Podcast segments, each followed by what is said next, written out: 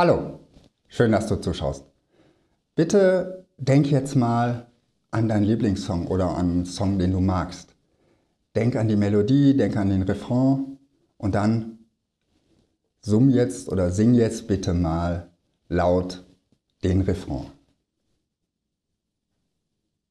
Wie fühlt und hört sich das für dich an? Mir geht es so, wenn ich selber singe, dann klingt das großartig. Dann äh, denke ich immer, eigentlich könnte ich Sänger werden. Für meine Umwelt, naja, ich singe dir lieber jetzt nicht vor und ich glaube, das sagt äh, so ziemlich alles. Woran liegt das? Wenn, wenn wir singen, haben wir diesen Song im Kopf. Wir hören eigentlich mehr den Originalsong als unsere eigene Stimme, als das, was wir singen oder summen. Und das ist für uns in der Wirkung ebenso, als würden wir den Song perfekt richtig singen. Warum erzähle ich dir das?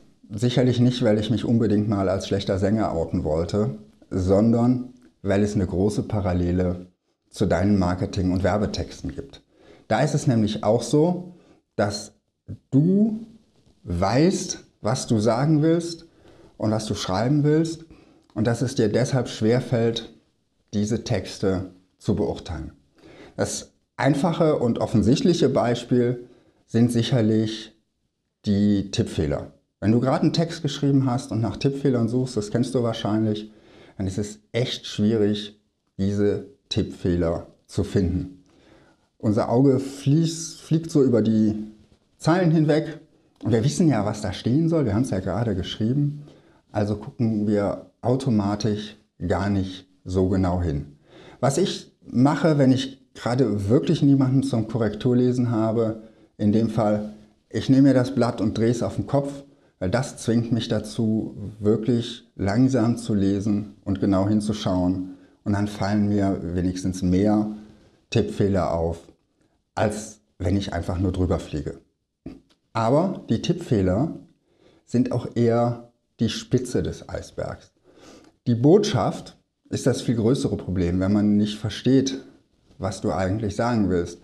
Denn auch hier ist es so, du weißt, was du sagen willst, du kennst deine Botschaft eigentlich, du kennst aber auch alle Fachbegriffe, alle Abkürzungen, alle Vorbedingungen, alles Vorwissen, was man haben müsste, um den Text zu verstehen. Du bist ja Experte in deinem Bereich.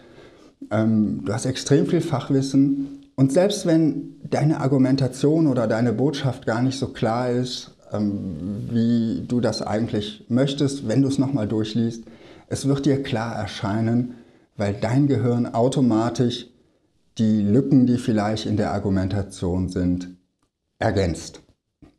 Darum auch wenn du ein guter Sänger, ein guter Musiker bist und vielleicht meinen Vergleich, den ich gerade angestellt habe mit dem Singen, gar nicht so genau nachvollziehen kannst, weil es bei dir tatsächlich so ist, dass es gut klingt, wenn du singst, lass deine Texte Korrektur lesen. Und zwar nicht von einem anderen Experten, der auf dem gleichen Level ist wie du, sondern von jemandem aus deiner Zielgruppe, der nicht das Detailwissen hat, der nicht das Hintergrundwissen hat, der nicht all die Fachbegriffe kennt. Und nimm dieses Feedback ernst. Wenn jemand sagt, ja, da war so eine Stelle, da bin ich ins Stocken gekommen oder da musste ich zweimal lesen, das habe ich nicht so richtig verstanden beim ersten Lesen, dann arbeite an diesen Stellen. Füll die fehlenden Informationen auf, füll das auf, was für dich vielleicht völlig selbstverständlich ist füge das in den Text ein und lass lieber ein paar Details weg, die für die Kernbotschaften nicht notwendig sind, als irgendwo Voraussetzungen, Dinge vorauszusetzen, die dein Leser nicht unbedingt weiß. Das war mein Tipp für heute. Wenn es dir gefallen hat und du meiner Meinung bist, gib dem Video ein Like. Wenn du anderer Meinung bist, schreib es mir unten in die Kommentare. Und natürlich abonniere Zeldas TV denn hier bekommst du jede Woche Tipps und Tricks, wie du deine komplexen Produkte und Dienstleistungen einfacher verkaufen kannst. Ich freue mich, wenn du nächste Woche wieder zuschaust. Bis dahin viel Erfolg in deinem Marketing.